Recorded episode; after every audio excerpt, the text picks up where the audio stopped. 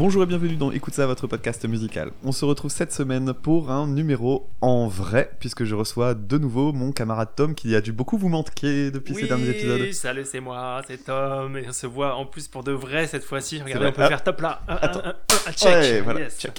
Donc voilà, on est en vrai, on est en chair et en os, on est IRL, comme a dit euh, la dame la dernière fois. J'ai dû regarder ce que ça voulait dire. Euh, donc voilà, moi c'est Tom. Je vous rappelle que vous pouvez me retrouver aussi sur internet sur omashai.com. Euh, voilà, Tom et Doc H-A-Y-D-O-C-K maintenant. on- je donne mon vrai nom de famille. voilà. Je vends mes tableaux. Non, je fais des peintures et je les vends maintenant. Donc euh, Ah, voilà, c'est ça. si ça Et- vous intéresse. Podcast Money. Ouais. Ding, ding, ding. Bon, alors euh, on se retrouve donc pour un épisode qui sera un épisode thématique. On a chacun préparé 5 morceaux d'une thématique bien précise et euh, bah, on va commencer sans plus tarder. Et Alors des les- thématiques qui n'ont absolument rien à voir, Voilà. mais je peux pas vous en dire plus parce que pour Dame, c'est une surprise. Exactement. Alors toi, pour toi, c'est pas une surprise. J'ai dû divulguer euh, mon, mon thème pour, euh, pour pouvoir faire un, un sujet cohérent. Et euh, Tom, par contre, je ne sais pas du tout ce que c'est et ça m'a l'air d'être intéressant en tout cas. Donc allons-y. J'ai choisi pour toi, Tom, comme thème les mes morceaux préférés de piano classique. Cool, avec plaisir. Et donc on va commencer sans plus tarder par découvrir un de mes morceaux vraiment les plus...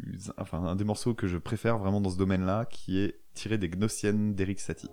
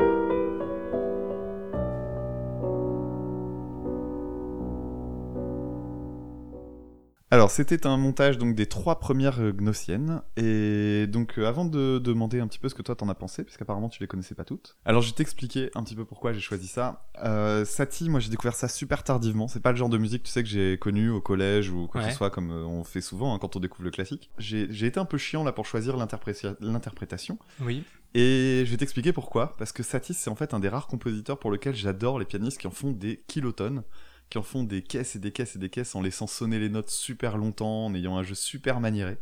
Alors c'est tout le contraire par exemple pour, euh, pour Beethoven en général, j'aime bien les trucs super euh, cliniques.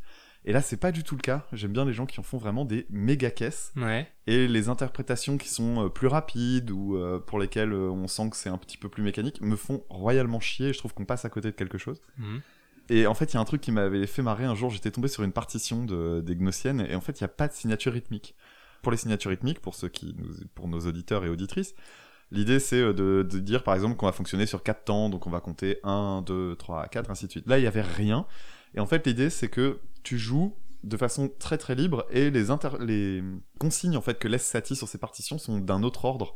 T'as euh, avec étonnement par exemple, tu vois des trucs comme ça. Et donc tu le pianiste en fait doit se démerder avec ça. Et en fait ce qu'il y a c'est que c'est euh, il y a aussi il y a aussi beaucoup d'humour en fait là-dedans. D'ailleurs il y a des morceaux. Alors la septième gnossienne, elle s'appelle trois morceaux en forme de poire, tu vois par exemple.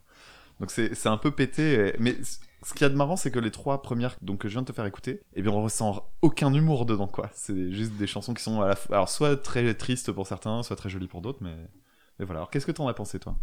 Alors, euh, moi, je, moi, je connaissais la Gnossienne numéro 1 parce que, bon, on l'entend un peu partout. En fait, euh, euh, moi, je connais très mal Eric Satie je connais à travers, euh, ça devait être ma grand-mère qui avait euh, ces CD qui font euh, un peu de, du Reader's Digest de, de musique classique. ça s'appelait Silence. Là, ils ont sorti un truc dans les années 90 et Silence 1, Silence 2. Et c'est en fait tous les morceaux vachement connus et tout vachement reposants. Donc c'était la Gnossienne numéro 1. Je pense que j'avais entendu. Donc à part ça, je connais vraiment très peu de choses. Ça, bon, ça s'entend que c'est de la musique. Euh, romantique, euh, enfin romantique, non, je dis peut-être une connerie, mais en tout cas, bon, ce qui se faisait en France à la fin du, du 19e, donc moi ça me fait beaucoup penser à, Debussy. Alors c'est marrant ce que tu dis sur, euh, sur l'interprétation, parce que moi ce qui m'est venu en tête en écoutant, c'est que c'était très roubateau. Alors le roubateau c'est quoi? C'est quand on prend vachement de liberté avec le, avec le tempo, ce qui est possible quand on joue un instrument solo, comme le piano ici. Donc par exemple, euh, à, la, main, la, main, gauche, elle fait, tout, elle fait tout le temps une basse, un accord. Mais en fait, elle fait justement jamais comme ça, parce qu'en fait, elle fait Alors c'est censé être régulier. En fait, le, le cerveau l'interprète comme étant régulier, mais avec des libertés. Donc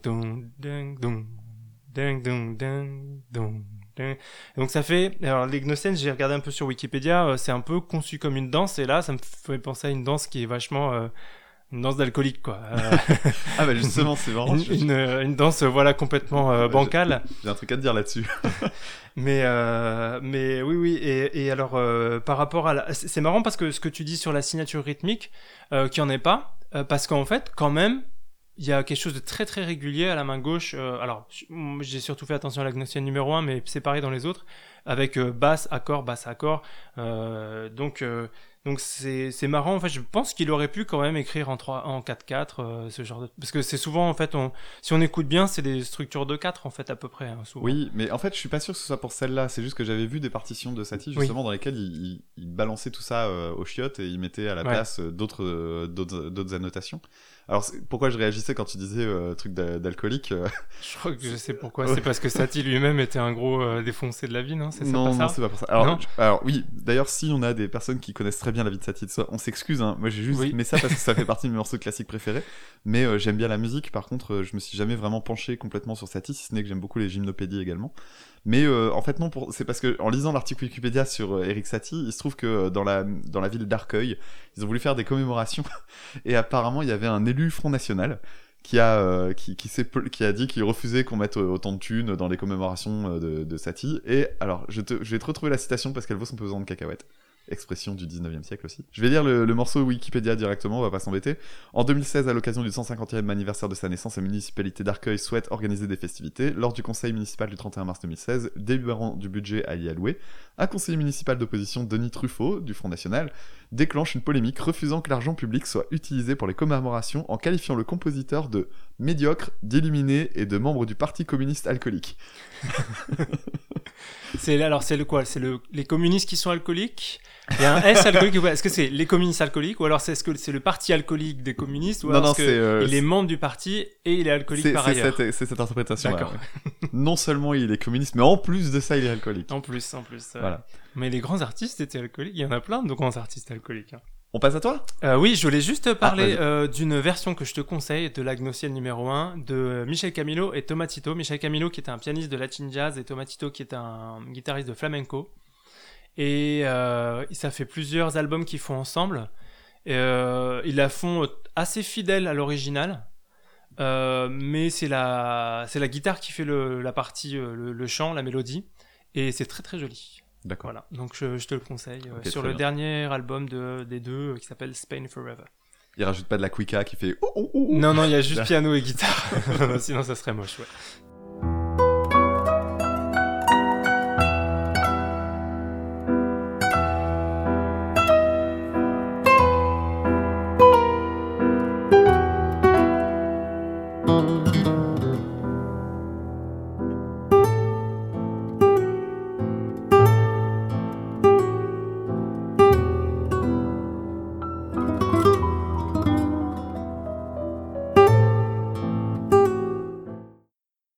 Ton tour euh, de me proposer. Ah, enfin, je vais découvrir le thème mystère. Allons-y. Ah, mais je, je pensais qu'on faisait. Euh, je ah pensais qu'on allait. on va alterner. Alors, on va. Comment dire euh, On va aller très très loin d'Eric Satie, très très loin. Je ne vais pas dire à Dame ce que c'est, on va écouter le morceau, il va essayer de trouver de qui il s'agit, de quel artiste il s'agit. Très bien, allons-y. C'est parti.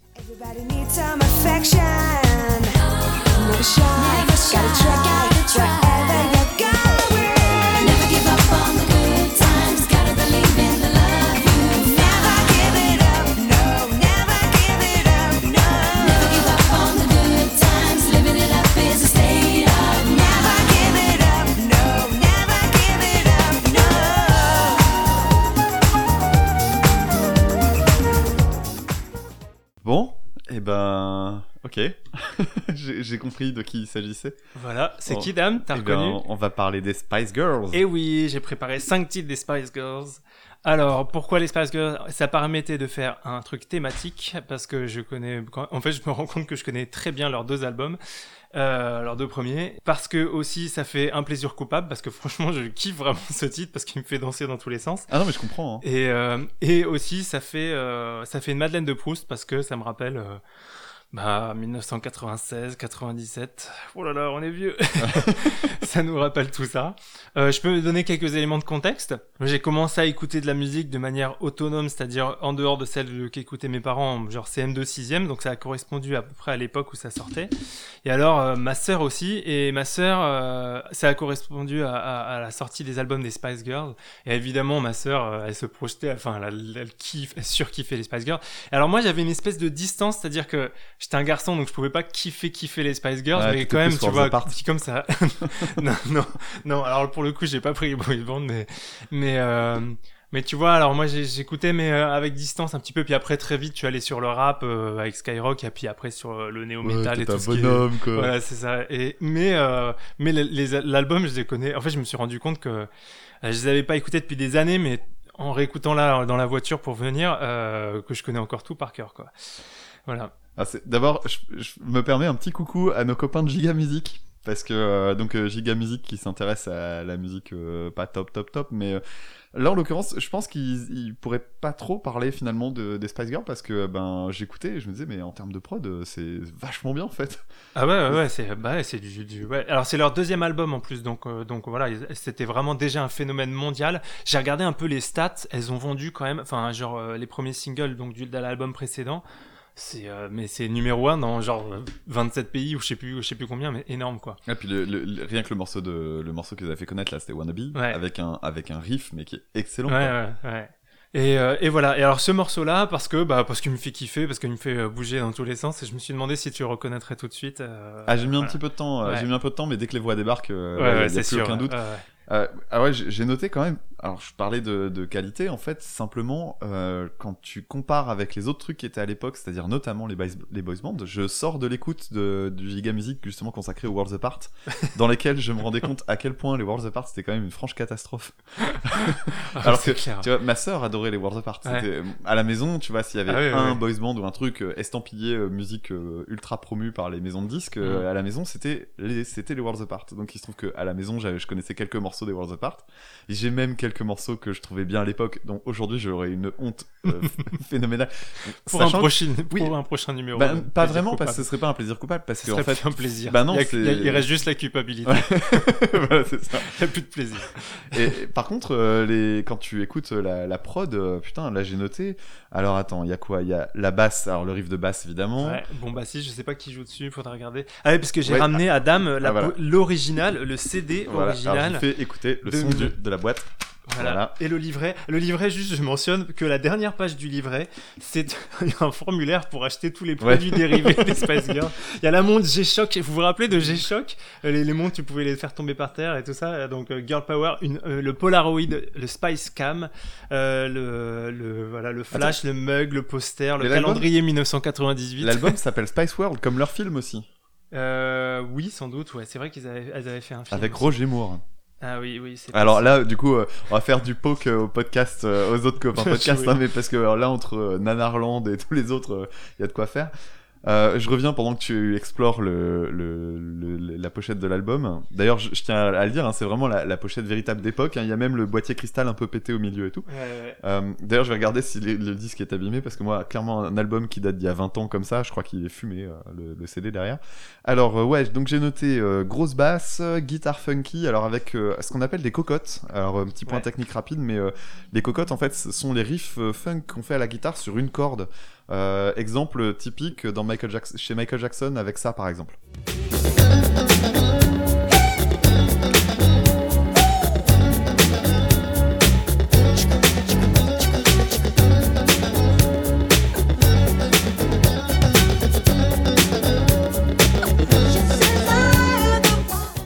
Puis, bon, bah, il y a des cordes, il y a un solo de flûte traversière. Alors ça, ça fait vraiment euh, très... euh, Eh, on va se projeter dans les années 60 Et euh, je trouve ça Oui. assez, assez audacieux, c'est assez marrant.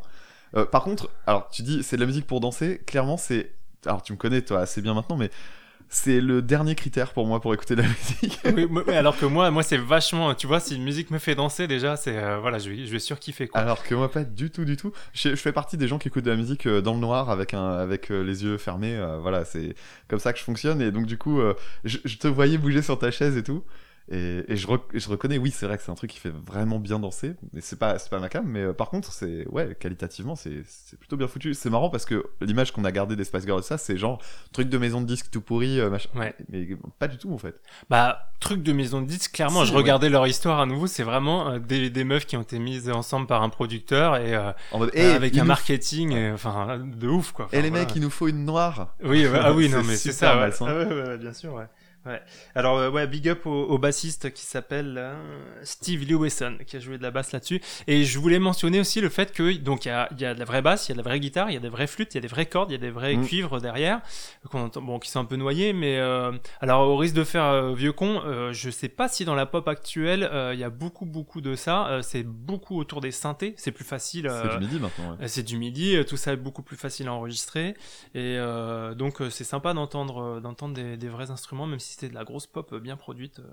Alors d'autant plus que je pense à j'ai un exemple en tête, euh, c'est par exemple tu vois même pour les des chœurs, euh, c'est aujourd'hui fait au synthé et pour dans, dans de nombreux cas.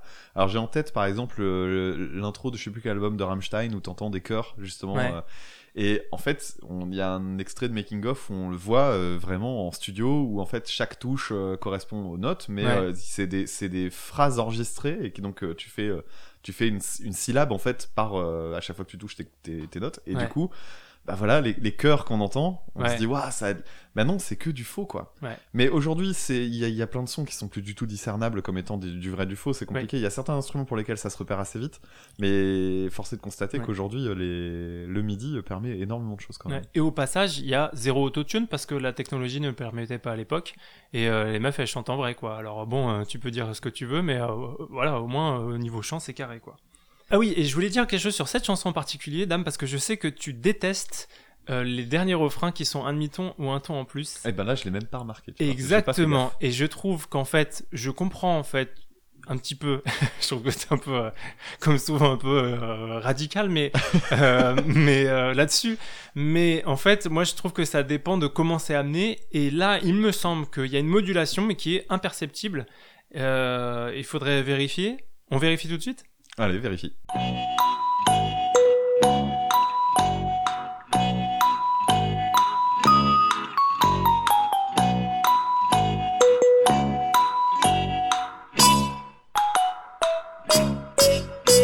Alors vérification faite. Effectivement, une, une modulation qui arrive sur le solo de flûte, donc qui est imperceptible, et il y a donc un couplet entier et les- tous les refrains de la fin qui sont, euh, qui sont plus hauts. et c'est bien fait. Ouais, voilà. Et si vous, euh, si vous, ça vous a donné envie de réécouter, on vous met au défi de trouver la grenouille qu'il y a sur chaque euh, euh, troisième temps, une mesure sur deux. Il y a une Ah petite grenouille qui sert de mais- percussion qui fait comme ça, vraiment dans, le- dans le fond, faut vraiment l'écouter. voilà, et comme ça, ça fait de la pub pour les Spice Girls. Eh ben, disons, ça va être l'épisode du contraste. Hein. Revenons à France Musique. Alors, sur- euh, ouais, repassons à France Culture. Nous Piano allons solo. maintenant écouter un titre de Beethoven, le troisième mouvement de la sonate au clair de lune. oh, ça tranche.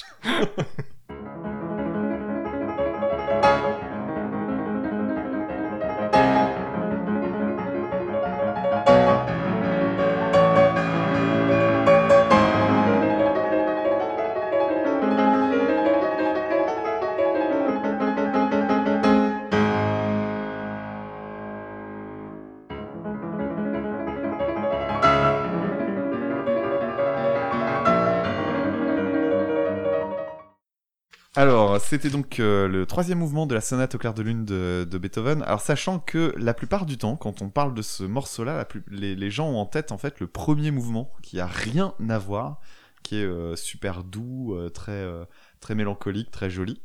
Et ah, on oublie complètement le deuxième.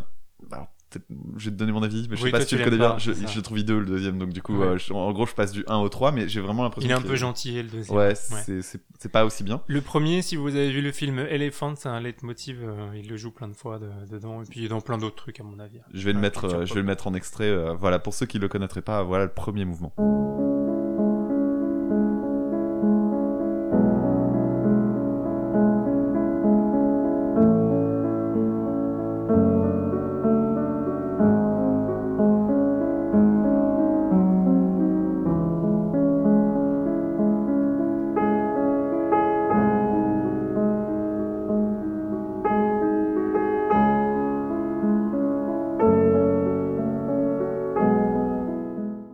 Ce premier mouvement, moi, je l'avais connu quand j'étais gamin euh, sur la Game Boy. C'était, alors, t'imagines bien la qualité du son dégueulasse que ça devait donner. Mais j'ai découvert le premier mouvement en jouant à Dr Franken sur la Game Boy. Euh, et puis après, je l'ai réentendu dans l'introduction de Shadowman sur la Nintendo 64. Enfin bref, quand j'étais tout petit, euh, je savais pas du tout que c'était Beethoven et je trouvais que c'était magnifique. Et donc du coup, je me suis rendu compte que c'était du piano, que c'était super beau, c'était trop cool. Moi, je ne jouais pas aux jeux vidéo. Moi, je l'ai découvert sur. Moi, je faisais du violon à l'époque. Et, euh, et puis euh, le, le troisième mouvement, oui, alors le troisième mouvement, je l'ai découvert. Alors je vais te dire comment je l'ai découvert. Je l'ai découvert au moment où, vers euh, 15 ans, j'ai commencé à essayer de chercher des adaptations pour la guitare de morceaux de classiques. Ouais. Donc parce que euh, pour la dextérité, travailler du bac à la guitare, c'est génial. euh, Ouais. Donc euh, voilà. Et j'étais allé chercher du côté de, de Beethoven et j'étais tombé sur le troisième mouvement. Je savais pas qu'il y en avait trois déjà au départ. Et euh, bah oui, parce que moi j'ai pas fait du conservatoire, hein, monsieur. Nanti. Euh, et donc euh, j'ai fait. Euh, et donc j'ai regardé un peu la partition et donc c'était du midi. Et je suis resté ébahi devant, euh, devant ce truc. Alors, ça allait à toute vitesse et tout ça. Oui, et... parce que rappelons que c'est une époque où il n'y avait pas YouTube et tu pouvais Oui, aller voir voilà. des guitaristes qui faisaient ça. euh, Exactement. Et donc c'était euh, juste. Alors c'était pas une adaptation pour guitare, c'était vraiment du midi du midi, ouais. en piano. Ouais. Et j'ai trouvé ça extraordinaire. C'est-à-dire j'écoutais un truc en. J'avais chopé le midi, je l'avais transformé en wave pour l'écouter, donc j'écoutais du midi dans mon MP3, quoi. Mais c'était dégueulasse. Et en même temps, ce que j'appréciais beaucoup, et c'est encore ce que j'apprécie, c'est euh, le contraire d'Eric Satie. C'est que j'aime bien les, les, les personnes qui font des versions ultra euh, métronomiques. Ouais. En mode, euh, on va à toute berzingue du début à la fin avec Ouais. un vraiment au clic, quoi. Et je trouve ça extraordinaire. Je trouve c'est un morceau qui a tellement de vivacité qu'il gagne quand il est quand il est joué, mais sans aucun maniérisme en fait. C'est un c'est un morceau qui me plaît énormément. Ouais, c'est clair qu'on à l'extrême inverse, quoi. Euh, T'as Satis et tout dans la, dans la douceur, dans la subtilité.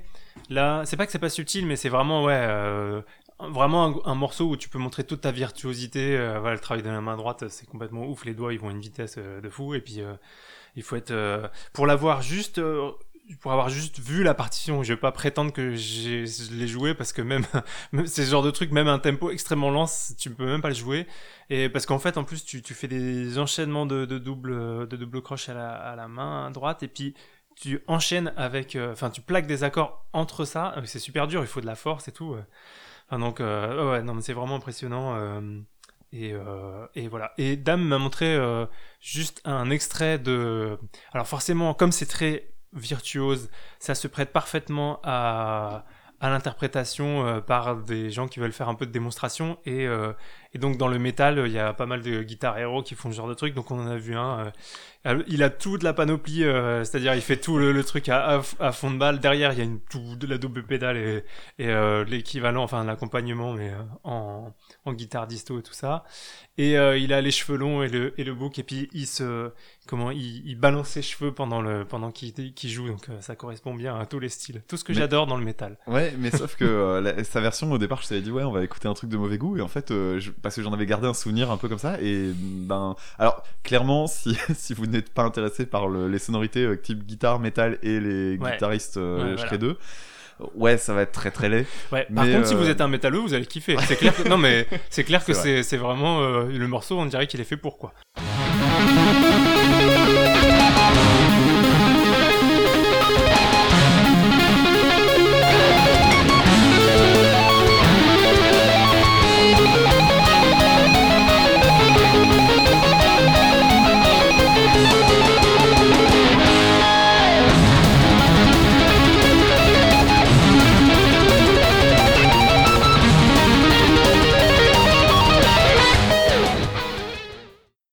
Le truc, le gros poncif, euh, le métal, enfin le, le gros poncif qu'on entend tout le temps, c'est le classique, ça avait inventé le métal avant l'heure, euh, et ce genre de truc, c'est des morceaux de métal.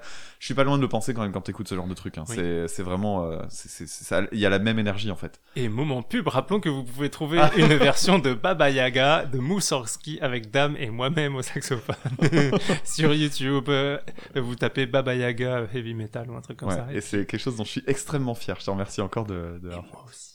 Thank you.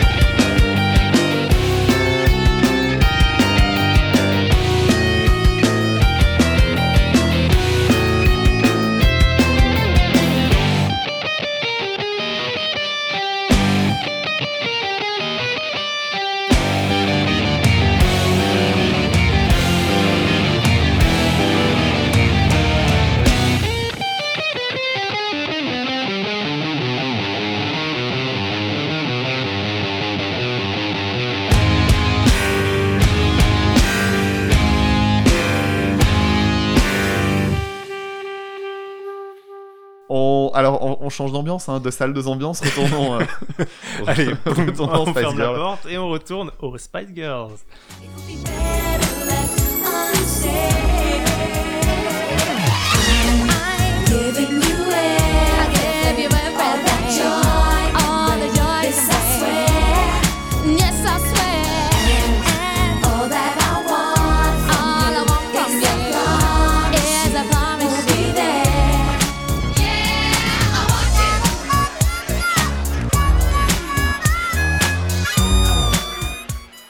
Voilà, ça c'était Say You'll Be There des Spice Girls. Et je l'ai. Donc c'est le deuxième single du, du premier album des Spice Girls, donc qui a suivi Wannabe, si je dis pas de bêtises.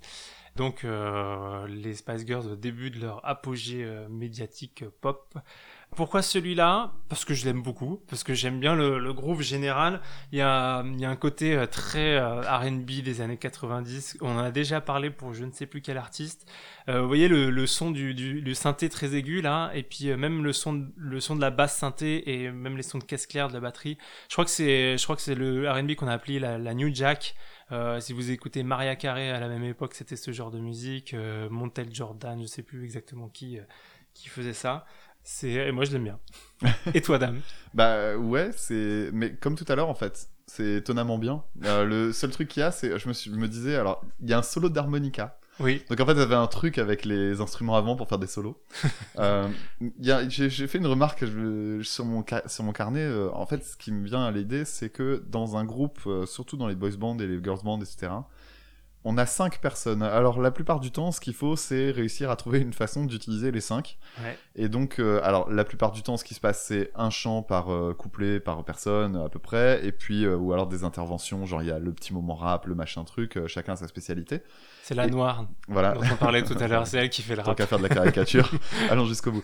Et euh, il y a l'idée d'avoir aussi beaucoup d'harmonisation de voix, etc. de les- Et en fait, ce qui, me- ce qui me vient aussi, c'est dans toute cette période avec le R&B, il y avait tous ces moments où on avait les, les miaulements derrière les. Ah Oui, oui, oui. Et là, en fait, il y en a pas trop. Alors du coup, j'ai écrit overdub pas relou. Et puis juste au... en fait c'était à la fin et là ça devient chiant Un et du coup j'ai rajouté écrit pas trop relou Pas trop relou. j'ai ouais. rajouté le petit Ouais. trop juste au-dessus Et c'est toujours Mel C qui fait les, euh, Oui, voilà, qui fait les, les overdubs parce que je pense qu'elle peut, c'est la seule qui arrive à monter comme ça. Puis elle a du coffre et tout. je me rends compte que je les reconnais quoi tu sais qui c'est. euh, mais ouais, carrément en fait je les reconnais à la voix Et même quoi. la Je me voix, ouais, merde, mais- Et si tu écoutes bien, il me semble que Victoria, euh, maintenant Victoria Beckham, je pense qu'elle chantait, je sais pas si elle chantait moins bien, mais ou elle avait moins, je sais pas, elle a une voix qui est moins caractéristique. Et il me semble que c'est celle qui chante le moins sur sur les albums. Bah, d'ailleurs, c'est elle qui ne, c'est la seule à ne pas revenir dans la tournée euh, des Spice Girls euh, qui se lance là actuellement. Il y a une tournée des Spice Girls, mais je vais y aller. Mais ouais, les non, Spice Girls, les alors il y a un gros revival en ce moment, années 90. Ah je bah l'avais oui, déjà dit dans un autre épisode. La génération qui, ont connu les années, qui a connu les années 80 nous a casse les cassé couilles le depuis longtemps. voilà. Et notre Bientôt, génération on va va pouvoir prendre notre revanche. Je suis pas d'accord, moi j'ai l'impression qu'on va bien faire chier la génération d'après aussi, et ça m'emmerde. Donc là on est en mode, euh, tiens, allez, on se refait tous les boys bands. Et Je trouve ça vraiment, euh, d'abord c'est pas très honnête commercialement, et Ouais. puis c'est très opportuniste. Ouais, bah, bien sûr. ouais. Et euh, la nostalgie, euh, à un moment donné, ça, ça, ça autorise pas à, à- à couper l'herbe sous le pied des générations actuelles qui pourraient peut-être avoir de la présence médiatique, quoi. Moi ça m'énerve un peu, ce genre de truc.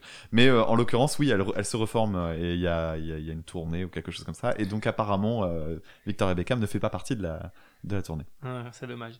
Euh, et je voulais, j'ai noté un truc. Tu parlais du solo d'harmonica. Je sais pas si t'as remarqué, il y a une phrase qui revient deux fois et je me demande même s'ils ont pas édité et que en fait, Ils ont fait un il, il est quand même pas long. Il dure genre 8 mesures. Et en fait, il y a la phrase qui fait machin avec un, un bend là. Je crois qu'elle y est deux fois. J'ai l'impression qu'ils l'ont mise deux fois. Ou alors c'est que, ou alors le, le soliste il a fait deux fois la même phrase, mais du coup c'est pas très intéressant. Moi, ça juste euh, pour parler des Spice Girls en général, euh, ça m'évoque une question à laquelle j'ai pas tout à fait trouvé la réponse, c'est que est-ce qu'on doit aimer la musique quand elle est en fait euh, juste écrite par des producteurs et en fait tu vois euh, les Spice Girls c'est juste des interprètes en fait. Alors Mhm. elles ont fait ça très très bien, mais elles écrivaient rien. Alors des fois on les compare aux Beatles machin, mais au moins euh, Lennon, McCartney ils écrivaient des chansons quoi. Et euh, là, euh, à ma connaissance, c'est juste des Eminem il disait c'est des vieux mecs derrière des bureaux, des vieux chauves de 50 ans qui qui écrivent leurs chansons. Et quand j'étais au lycée, j'ai eu une période après quand j'écoutais du métal et tout, j'avais écrit sur mon sac au blanco. Toi aussi t'avais écrit au blanco sur ton sac. J'avais écrit Rammstein avec une faute. c'est vrai. Ah, Génial. Moi j'avais écrit Pourtant j'avais les albums à la maison, mais je sais pas, par flemme, euh, je, je me suis planté. moi, j'avais écrit anti-pop et, euh, et, Oh euh, putain, toi Oui, oui. Mais oui, c'est ça qui est paradoxal, c'est qu'aujourd'hui, je suis la caution pop d'écoute ça parce qu'à chaque fois, je te dis, mais écoute et tout. euh, Puis là, je te fais écouter les Spice Girls quand même. Mais, euh, mais oui, complètement, j'étais, euh, j'étais en mode parce que c'est à l'époque de Britney Spears et euh, Britney Et Spears en t'écoutais plus. Incubus. Ouais, oui, oui, mais c'est marrant parce que tu peux le voir. Puis maintenant, je suis pas du tout aussi catégorique, c'est-à-dire que c'est, enfin voilà, mais mais à l'époque, c'était euh, contre bah, tous les boys bands, les Britney Spears qui apparaissaient, des, minettes qui se faisaient écrire leurs chansons et produire, euh, des grosses super productions. Puis en fait, c'est le McDo de la musique, quoi. C'est le fast-food, c'est des trucs faciles à consommer, faciles à digérer, etc. Bon, et puis euh, et, je me demande aujourd'hui, euh, est-ce que tu vois où je me place par rapport à ça? Parce qu'en fait, c'est quand même de la bonne musique, c'est bien écrit. Et même si c'est pas eux qui l'ont écrit, voilà, on peut reconnaître que c'est bien écrit. Alors à la fin d'une chanson de Stupéflip, Ouais. euh, on entend euh, quelqu'un dire euh, non mais quand même c'est bien foutu. Et t'as King Ju qui dit euh, ah ouais tu trouves ça bien foutu toi. Et en fait à ce moment-là je le trouve toujours assez euh, assez parce que faut reconnaître que à un moment donné c'est juste bien foutu. Bah oui. Alors comme tu dis c'est des des gars derrière leur bureau. En fait ils ont rien composé ces mecs là. Ces mecs là ils ont juste fait le marketing autour. En revanche les personnes qui sont dans les studios et qui ont écrit, qui ont composé et qui ont fait la musique, je suis convaincu que d'abord tu fais appel à des musiciens de studio. Ces mecs-là, tu vas les enfermer, tu vas leur dire, vous allez faire un disque qui est clairement fait pour être vendu à Mhm. des gens qui n'y connaissent que dalle en musique. Par contre, euh, vous avez les coups des franches, euh, allez-y, euh, voilà.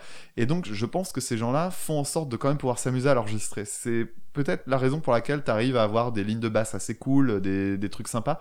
Je me dis, derrière, t'as quand même des musiciens pros qui, à un moment donné, bah, ils font... Alors, ils cachetonnent, Ouais. mais, mais en même temps, c'est bien fait parce que ben, t'as quand même des bonnes équipes, quoi. C'est pas... Ah ouais, euh, bah c'est sûr, des musiciens pros, c'est toujours des mecs, euh, de toute façon, c'est des mecs qui savent aussi, euh, tu dis, ils ont des coups des franches, ils savent aussi exactement ce qu'ils peuvent mettre et ce qu'ils peuvent pas mettre, voilà, en fonction du style dans lequel ils sont et tout ça. et voilà. Mais c'est vrai que, et puis après, il y a des mecs de l'ombre qui composent vraiment, hein, là, je sais pas qui a écrit ça, faudrait regarder, mais, mais ça se trouve, il a écrit aussi plein de tubes et maintenant il vit des droits d'auteur et il a pas les problèmes de la, de la célébrité que, que les filles, par contre, elles ont, elles ont duré après, quoi. Changement d'ambiance. Allez, rechange, on retourne au piano solo. Alors, retournons au piano. On va aller écouter cette fois-ci. Ben, puisqu'on avait fait un petit intermède avec euh, un passage guitare, je vais te proposer un autre morceau qui avait été réadapté à la guitare. On va aller écouter du Chopin. On va écouter la fantaisie impromptue.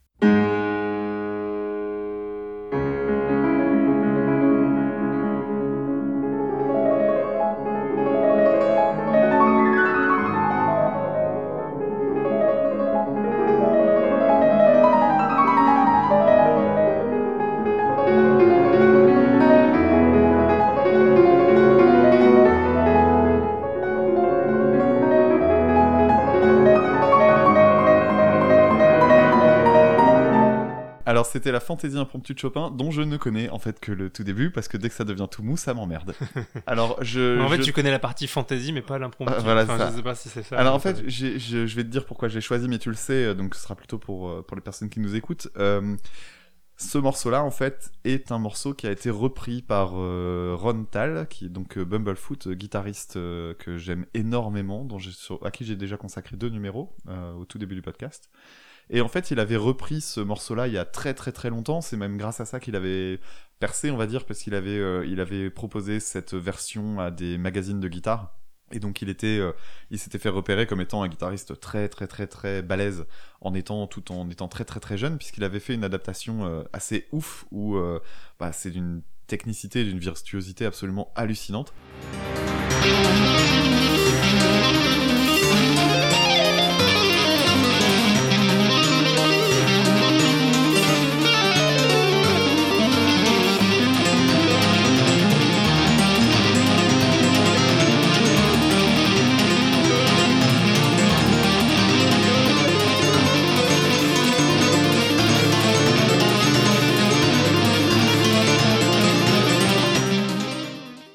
On regardait des vidéos là à l'instant de personnes qui refont euh, ce qu'il fait, donc en passant la main par-dessus le manche, etc. pour pouvoir jouer. Enfin, c'est vraiment, il faut le regarder sur YouTube pour le, pour le croire, c'est vraiment absolument fou. Et donc du coup, bah, euh, comme souvent, euh, quand on écoute ce genre de truc, même si c'est des, adapta- des adaptations qui sont pas toujours très très jolies ni très intéressantes musicalement, ça permet en tout cas d'ouvrir la porte et d'aller euh, écouter les vraies versions. Et donc voilà la, version de Chopin. Alors j'ai un deuxième truc à dire avant que tu, avant que je ne te laisse parler. Ce morceau-là, en fait, il a eu un petit gain de, de notoriété récemment suite à un pianiste qui s'est fait connaître. Alors, je sais pas si t'as entendu parler de cette anecdote.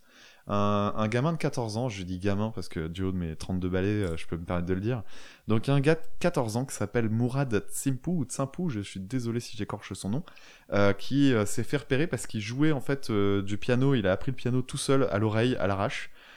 Et il se trouve qu'apparemment c'est un prodige et il jouait la fantaisie impromptue, il s'est entraîné à jouer ça tous les après-midi dans un, je sais plus, une maison de retraite ou un truc comme ça. Et donc il s'est fait repérer, il a fait des télés et tout. Bon, et ça quand il quelque a chose. joué, euh, quand il a joué à la télé, euh, c'était dans le quotidien de Barthès. Et il faisait une improvisation autour qui était euh, pas extraordinaire du tout, mais c'est vrai que tu voyais que le mec, tu dis pourrais euh, pour un pour un autodidacte, euh, Ouais.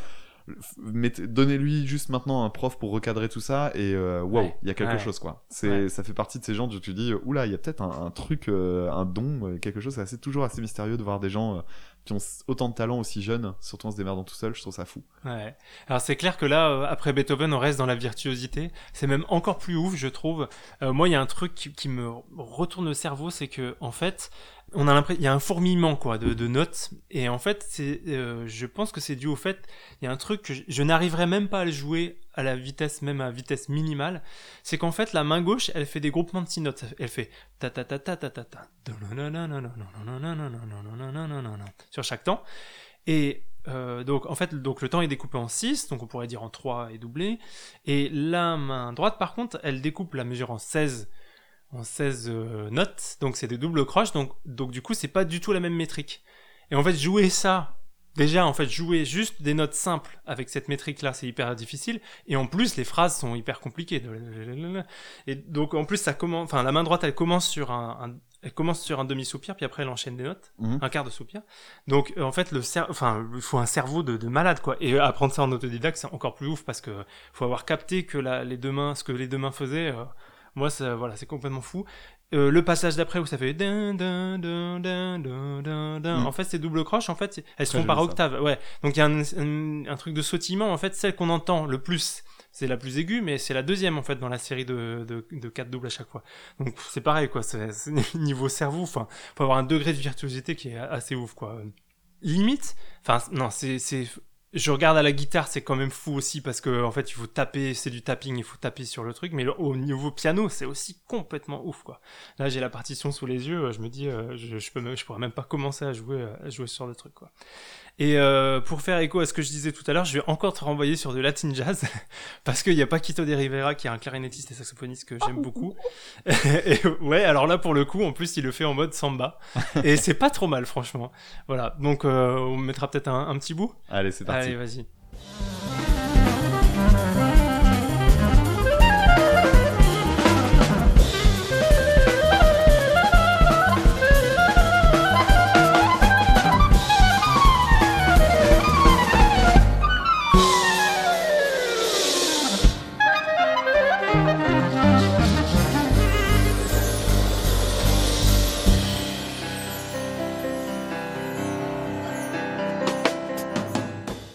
Ça, c'était donc la fantaisie impromptue, version Paquito de Rivera, version samba revisitée.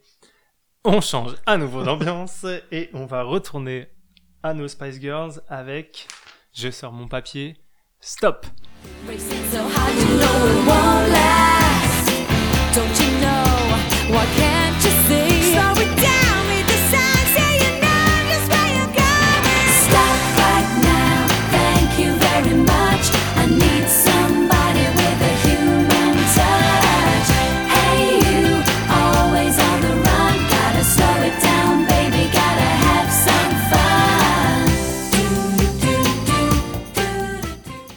Ça, c'était Stop des Spice Girls, deuxième single, je pense, du deuxième album dont on a écouté euh, tout à l'heure, euh, Never Give Up on the God.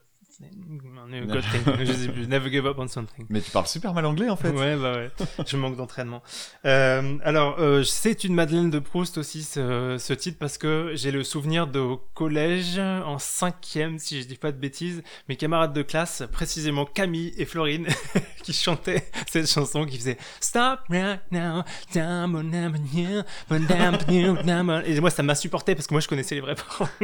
Bon, voilà, vis ma vie d'anglophone, euh, pardon. Euh, En France, t'as pas, t'es pas sorti de l'auberge. et alors moi ce que je voulais dire c'est que euh, il y a clairement une évocation. Alors c'est marrant parce que en regardant le visuel, enfin Dame me dit tout à l'heure, ah moi ça m'évoque clairement le le le- l'Angleterre et tout ça. Et en fait on a compris pourquoi, c'est parce qu'on a regardé les clips Ah ouais. et ça s'est tourné dans un, je pense que ça doit être des corons du nord d'Angleterre C'est ou quelque chose comme ça, avec une fête de village, avec Ambiance un full chamboule-tout. Monty. Oui, complètement. Euh, et euh, la Jerry Halliwell qui sort de chez elle avec sa, sa grand-mère qui elle, est en jupe plissée, tout ça. Enfin, donc euh, rapport à l'uniforme scolaire en Angleterre. Par contre, au niveau stylistique, j'écoutais ça dans la voiture. Il y a clairement euh, une évocation de la Motown, donc la soul des années 60 des États-Unis, de Détroit et tout ça. Donc euh, rien à voir avec euh, l'Angleterre profonde. Euh, donc ça passe par une cocotte à la guitare, un tching, tching, comme ça, en octave, Euh, des cuivres à l'unisson avec un saxophone baryton, c'est un détail, voilà, on entend bien qui fait l'octave inférieure. Euh, un tambourin et les quatre temps aussi qui sont très marqués. Alors des fois en Motown il y a les quatre temps à la caisse claire, tac, tac,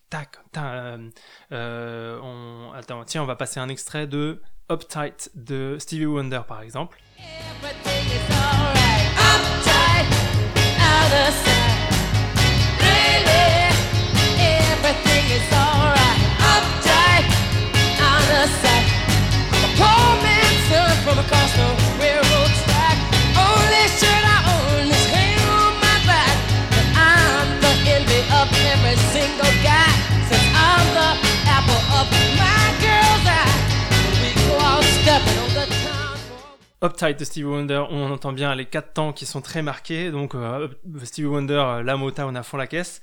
En plus, dans le clip, il y a quand même les, c'est évoqué par les euh, chorégraphies. Elles sont en mode tout en ligne, elles font des chorégraphies de choristes. Vous voyez, alors là, je le fais, ça sert à rien parce qu'on est à la radio. Avec les pommes avec ouvertes les, avec les devant, pommes euh, ouvertes devant, on voilà, de la main, voilà. la-. Et assez marrant, je me suis rappelé d'un truc, c'est qu'à la même époque, il y a Picture of You de Boyzone qui est sorti, qui utilise le même style avec les mêmes genres de cuivre et tout ça. Euh, je sais pas si vous voyez, c'est la chanson qui a été. Le clip, c'est, ça se passe en plus, je crois, au milieu d'une rue. Euh, pour le coup, ils sont irlandais et c'est avec Mr Bean parce que je crois que la chanson a été utilisée dans le film de Mr Bean. Donc, euh, je crois que les styles sont très, sont très très proches. Voilà, voilà. Alors je regardais, euh, j'ai rien à dire musicalement, si ce n'est que bah, je, me répéterai en fait parce qu'on y retrouve les mêmes qualités que sur les morceaux d'avant.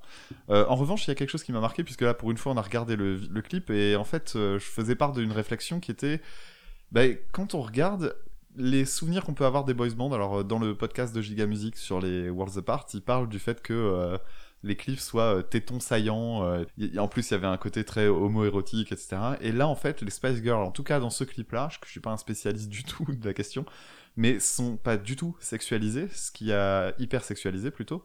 Euh, donc il n'y a pas euh, les, les tenues euh, bah, sont en manteau en plus euh, c'est en hiver c'est tourné enfin voilà quoi et, et ce que je trouve intéressant c'est que ben oui à ce moment là ce que alors ça visait aussi peut-être un public plutôt euh, fille donc euh, je Ouais, pense que mais ça même, y est pas même aujourd'hui, quand tu vois les trucs qui sont destinés aux petites filles, et je trouve ça d'ailleurs assez choquant, au, au risque de faire mon réac, euh, euh, Pas du ces, tout. ces gros décolletés et mini-jupes, voilà, fouf, etc.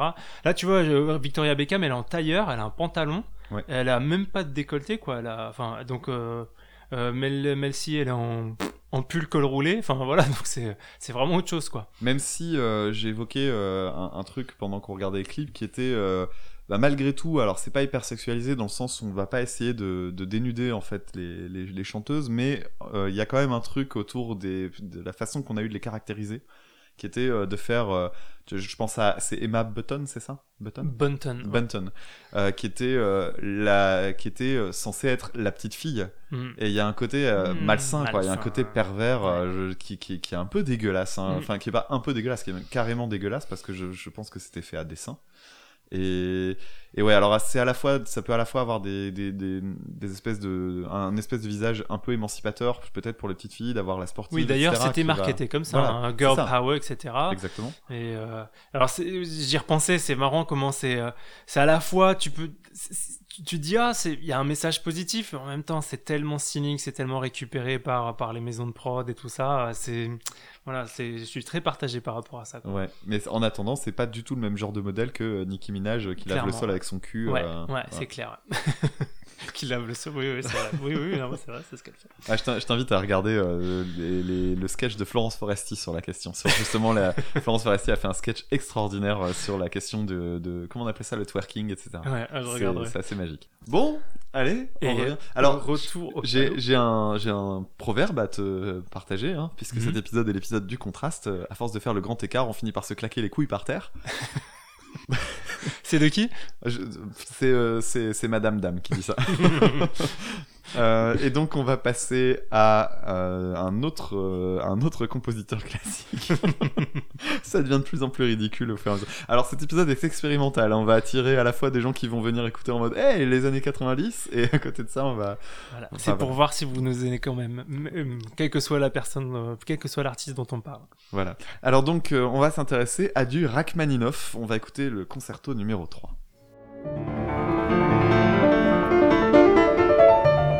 Música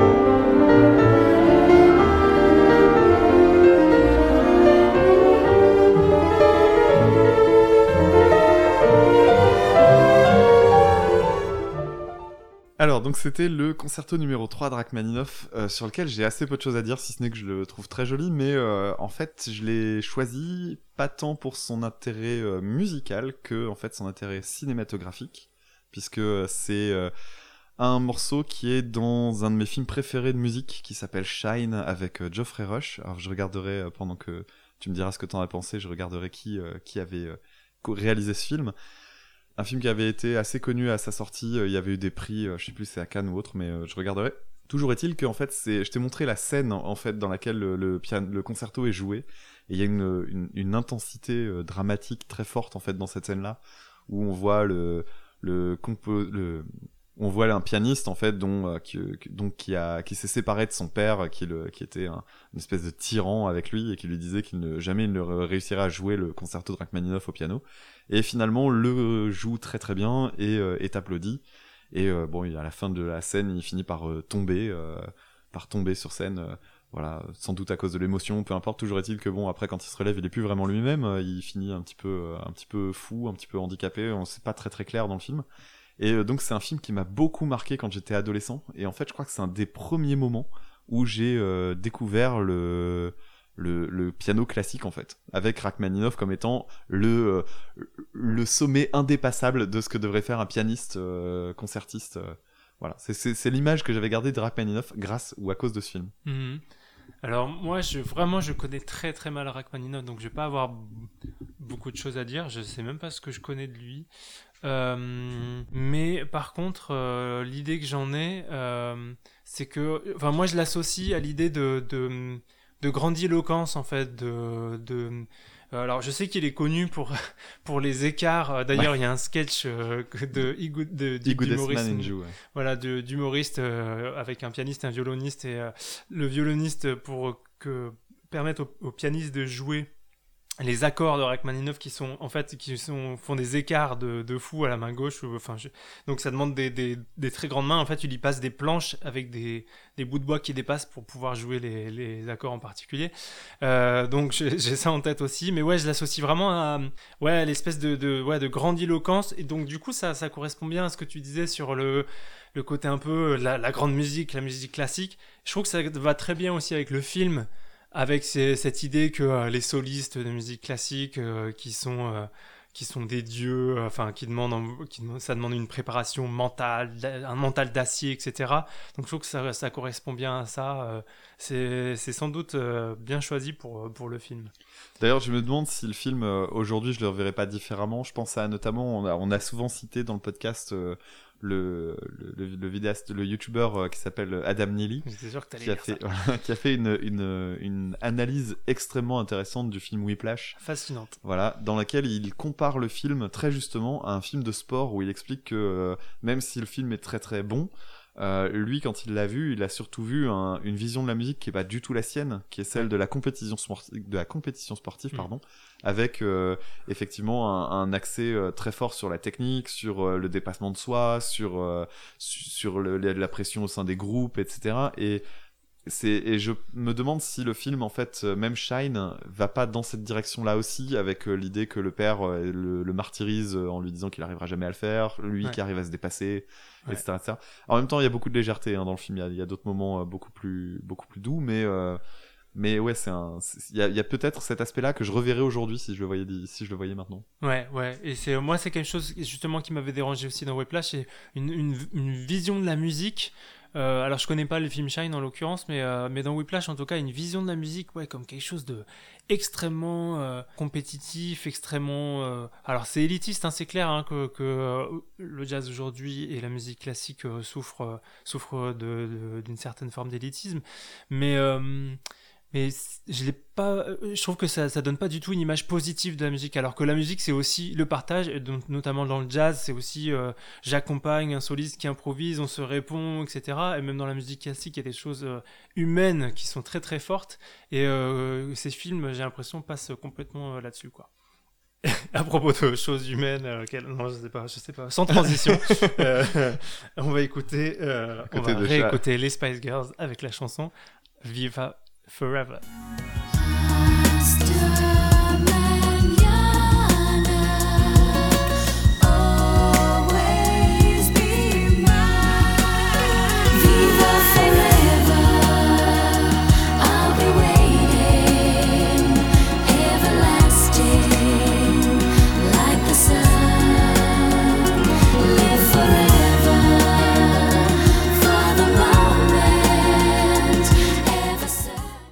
C'était Viva Forever des Spice Girls, la balade de l'album, euh, plus précisément deuxième album, Spice World, puisque le premier album s'appelle Spice. Très original de la part des Spice Girls. Euh, donc, euh, bah, la, la balade de fin d'album. Hein, hein, Ah, euh, ok, il y en a- vraiment. voilà, il y, avait Mama sur la première, une chanson à leur maman. la chanson de Genesis là? Euh, non, je ne crois pas. Mama. Euh, et euh, donc celle-là, c'est Viva Forever, que j'aime bien parce que je trouve que la, mélodie, elle est géniale. euh, Il y a des cordes, il y a des, y a du vibraphone que tu m'as fait euh, entendre que j'avais, j'avais pas remarqué. Voilà, encore une fois, alors pas que il y a la batterie, c'est de la programmation, mais il y a encore des, il y a quand même des vrais instruments, c'est pas que des synthés. il y a des belles polyphonies. voilà, qu'est-ce qu'on a pensé toi? Ben, j'ai trouvé que c'était un peu euh, la, la chanson obligée sur l'album, quoi. Ouais. C'est, pas le genre de truc, moi, ça me en touche une sans faire bouger l'autre, comme dirait euh, Jacques Chirac. euh, ouais, c'est une caution. Alors, il y a un truc quand même que j'ai trouvé chouette, c'est à la toute fin, il y a, alors, on l'aura pas dans l'extrait, malheureusement, mais euh, il y a un, à la toute fin, je sais pas laquelle chante, C'est Melby. et elle Et chante dans les graves. Ouais, exactement. Et avec une voix super soufflée, Ouais. c'est pas le genre de voix qu'on entend souvent euh, dans les Ouais. chants féminins. Ouais. Et je trouve ça super joli et très original, justement parce que euh, ben c'est pas du tout le genre de chant qu'on a dans ce genre de morceau habituellement. Ouais, exactement. J'allais en parler. C'est que, euh, en fait, euh, je, me, je me- en fait, j'ai eu l'idée de cette émission parce que euh, sur mon round-up de toutes mes pistes sur, sur Google Play, je suis tombé là-dessus et je me suis dit putain, c'est super grave en fait la, la fin. Je me suis parce qu'en fait, souvent les hommes quand on chante une mélodie chantée par par par des femmes, on octavie, on fait l'octave en dessous. Et là, en fait, c'est juste impossible, parce que moi, si j'octavie ça, euh, je vais tomber dans mon extrême grave et je pourrais même plus le, le chanter. Euh, Elle donc tombe dans un registre masculin en fait. ah oui, oui, oui, complètement. Et en fait, j'avais pas remarqué, en réécoutant là, en fait, j'ai remarqué qu'elle double tous les chœurs, tous les refrains, elle double tout à l'octave inférieure. Et donc, ça donne un petit euh, nappage très sympa. En plus, elle a la voix toute douce. Euh, donc, euh, encore une fois, c'est en termes de production et tout ça. Mais ils ont su euh, capter qu'elle savait descendre bien dans les graves et ils ont, ils l'ont, ils en ont, ils ont tiré profit. Et bon, voilà, c'est un petit détail, un petit détail que je trouve intéressant.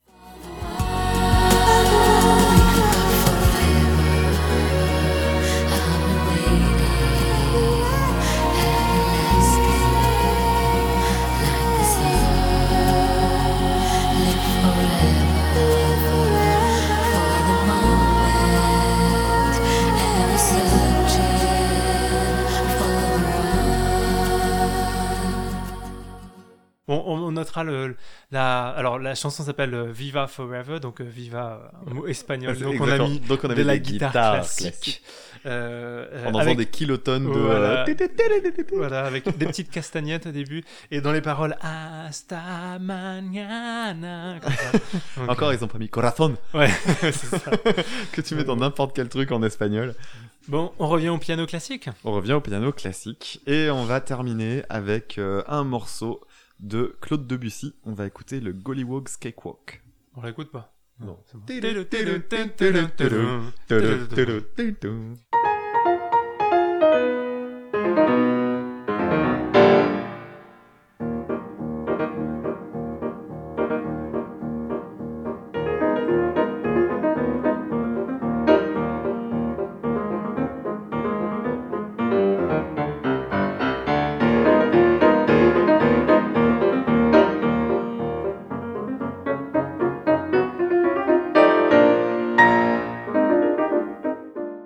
C'était le Gollywog's Cakewalk de Claude Debussy, compositeur français, et c'est tiré de sa suite des Children's Corner, donc les, des musiques faites pour les enfants. Alors ça se ressent pas mal parce qu'en fait il y a des, il y a un côté un petit peu mignon, un peu naïf. euh, on joue beaucoup sur les, sur les, les sonorités dans le sens où on va aller chercher des graves, des aigus pour faire des contrastes très forts, et puis des moments où on va aller chercher des sons très très faibles. Euh, je pense notamment à ce, ce passage au milieu où on a euh, comment dire des appoggiatures quand on fait euh, tout- Euh, oui, c'est ça, des appoggiatures. et, euh, et, et ce petit, ces petits moments là qui sont très très expressifs en fait et qui, qui permettent de se faire plein d'images dans la tête. Alors je connais pas très bien en fait le l'histoire de cette de cette musique, c'est juste que je la trouve très très jolie en fait tout simplement. Ouais. Alors, Children's Corner, en fait, c'est une suite de morceaux qui a été écrite pour Debussy, par Debussy pour sa fille de, de 3 ans à l'époque. Merci Wikipédia. Euh, un Wikipédia. Euh, donc, euh, sa fille Chouchou, euh, de son vrai nom Claude Emma. Euh, et en fait, euh, donc il y a, y a, une, une, une, sérénade, une berceuse dedans. Et ce morceau-là, c'est le dernier. Euh, alors, Gollywog Skywalk, ça veut dire la. Alors, le Cakewalk, c'est une danse qui était populaire à l'époque. Et donc, c'est pour ça qu'on a le côté syncopé. Hein, ça, on pourrait, on pourrait l'utiliser dans, Ah, dans plein de. dans- ouais, bah oui! En fait, en fait, je pense que Jules, Jules, c'est le nouveau Debussy. il, voilà, il cite Debussy en fait, hein, je suis sûr, sciemment. Euh, et donc euh, une, danse issue, euh, une danse des, Noirs américains, je pense. D'ailleurs, ça veut- c'est alors c'est le nom d'une poupée en chiffon à la peau noire. Euh, Gorley, ça veut dire joyeux, et veut- c'est un terme très très péjoratif pour dire, ça veut dire nègre hein, en gros. hein. Mais donc à l'époque, ça pose aucun problème évidemment à l'époque de Debussy. Et euh, petite, petit point, tu es vieux, comme on dit en anglais, culture générale. Alors, il faut que je vous explique un petit peu. euh, dans l'harmonie, il y a ce qu'on a, euh, enfin dans l'étude de l'harmonie classique, il y a euh, un accord qu'on appelle l'accord de Tristan. C'est dans Tristan et Isolde de Wagner qui commence par un accord en fait qui a été très très commenté parce que c'est un accord, on ne sait pas dans quelle tonalité il est. En fait, on l'entend, on se dit ah, est-ce qu'on est alors je sais pas en mi, en si, etc. Un accord ambigu et ça a beaucoup fait couler d'encre en fait dans les années qui ont suivi. Ça devait être à la fin du 19e.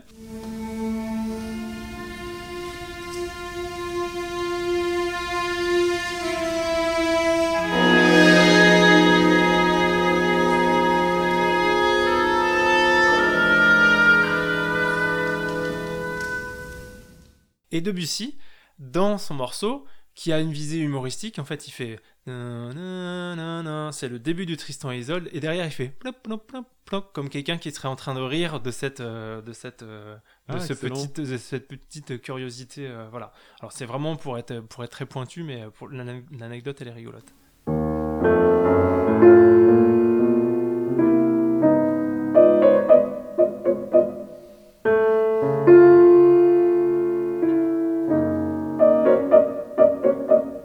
Autre chose Euh, bah non, non, non, vraiment, c'était, j'étais curieux de savoir ce que toi t'allais en dire en fait, vraiment. Donc euh, je pense qu'on peut conclure cet épisode avec le dernier morceau des Spice Girls que tu m'as réservé. J'espère Oui. que t'as gardé le meilleur pour la fin. Eh ben, j'en ai gardé un euh, à la fin qui, euh, on va dire, qui tranche un peu. Je te laisse, euh, je te laisse écouter. She's got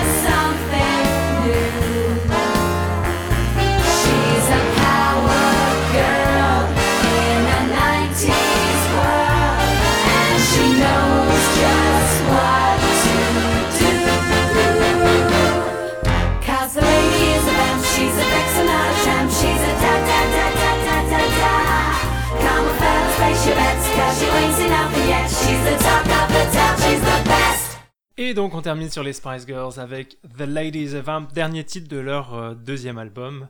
Spice World. Je me perds dans les Spice maintenant, avec euh, Spice et Spice World, Spice Girls. Donc, euh, titre très jazz, dame. C'était super cool.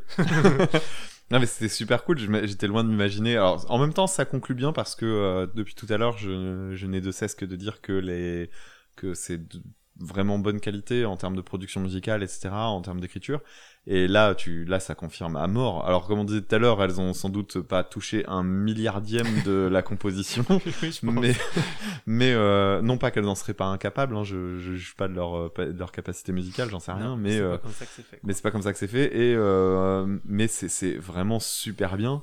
Alors ce qui est marrant c'est que c'est un peu si tu voulais faire écouter à quelqu'un euh, ce qu'est un, un morceau de jazz euh, tu sais dans cette ambiance De big euh, band, voilà fait, de ouais. big band bah tu mets celui-là Ah, il c'est est cool vraiment c'est super accessible. archétypal, quoi. C'est vraiment tout le big band dans, le- dans les règles de l'art. De toute façon, c'est un morceau justement qui évoque toute cette période, l'âge d'or de Sinatra et compagnie. Et la fin notamment Donc, avec ce les, les deux les deux derniers accords ouais tin tin, tin.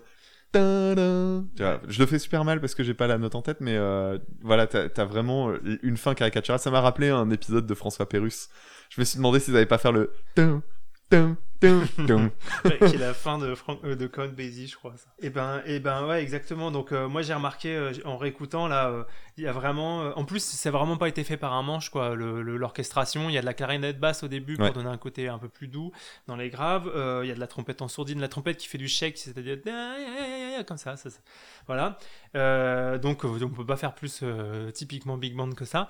Et c'est marrant, je me suis rendu compte euh, en réécoutant, ça va être un deuxième moment auto-promo, que en fait, euh, ça, ça, et sans doute pas que ça, mais ça m'a influencé quand j'ai écrit, mais de manière complètement inconsciente, quand j'ai arrangé euh, les morceaux, de- le- la partie de big band pour euh, un morceau de Cool Caveman qui s'appelle euh, Panaméricain, parce qu'il y a un break comme ça, et en fait ça fait tout doum pam, tout doum doum. et en fait c'est construit exactement de la même manière. Alors j'ai rien inventé, hein, et, et eux non plus, même dans, dans cet arrangement-là des Spice Girls, ils ont rien inventé. Mais, euh, mais voilà, c'est marrant comment en fait on, on se rend compte après coup que, que c'est dans l'inconscient et ça ressort en fait comme ça. Tiens, bah, puisque t'en parles, euh, cool- les Cool Cavemen, en fait, vous, chers auditeurs et auditrices, vous connaissez parce que c'est les génériques d'écoute ça. Donc c'est le groupe euh, dans lequel euh, Tom et moi avons joué. Et euh, enfin moi moins que lui d'ailleurs, mais en l'occurrence le morceau panaméricain, panaméricain, donc dont tu parles, voilà à quoi ça ressemble ce passage exactement.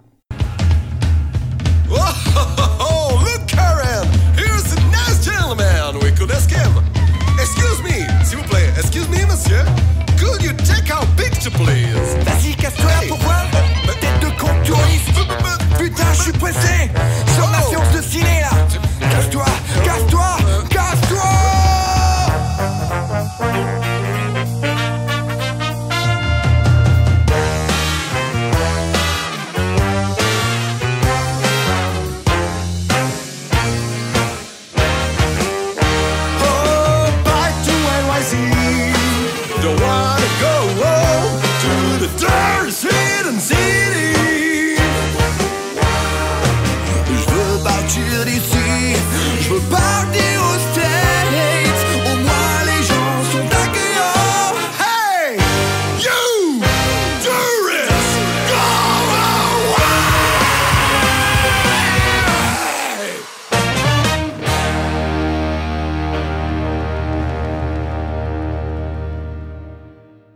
Voilà, donc euh, composé, arrangé par euh, Monsieur Thomas Edoc.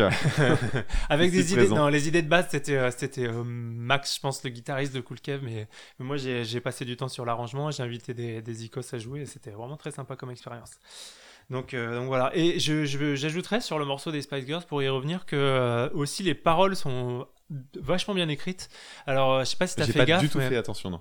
En fait, c'est ça fait éva- des références à des trucs, mais... Exactement, c'est bourré de références à, euh, aux années 60, ex- etc. Donc à un moment, on entend Jackie O, donc la femme de Kennedy, euh, Norma Jean, euh, Marilyn Monroe, euh, Some Like It Hot, certains l'aiment chaud, donc euh, le film où il y a Marilyn Monroe qui, qui chante. Alors je suis pas allé creuser euh, plus loin, mais, euh, mais voilà, c'est vraiment euh, bourré de références à la culture populaire euh, de ces années-là.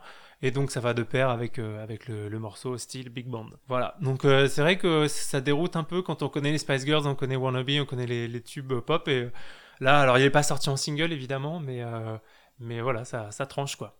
Ouais, bah ils auraient peut-être dû le sortir parce que c'est vraiment un morceau cool et aventureux quoi. C'est pas quelque chose qu'on que j'attendais du tout de, de leur part et j'ai trouvé ça très très bien.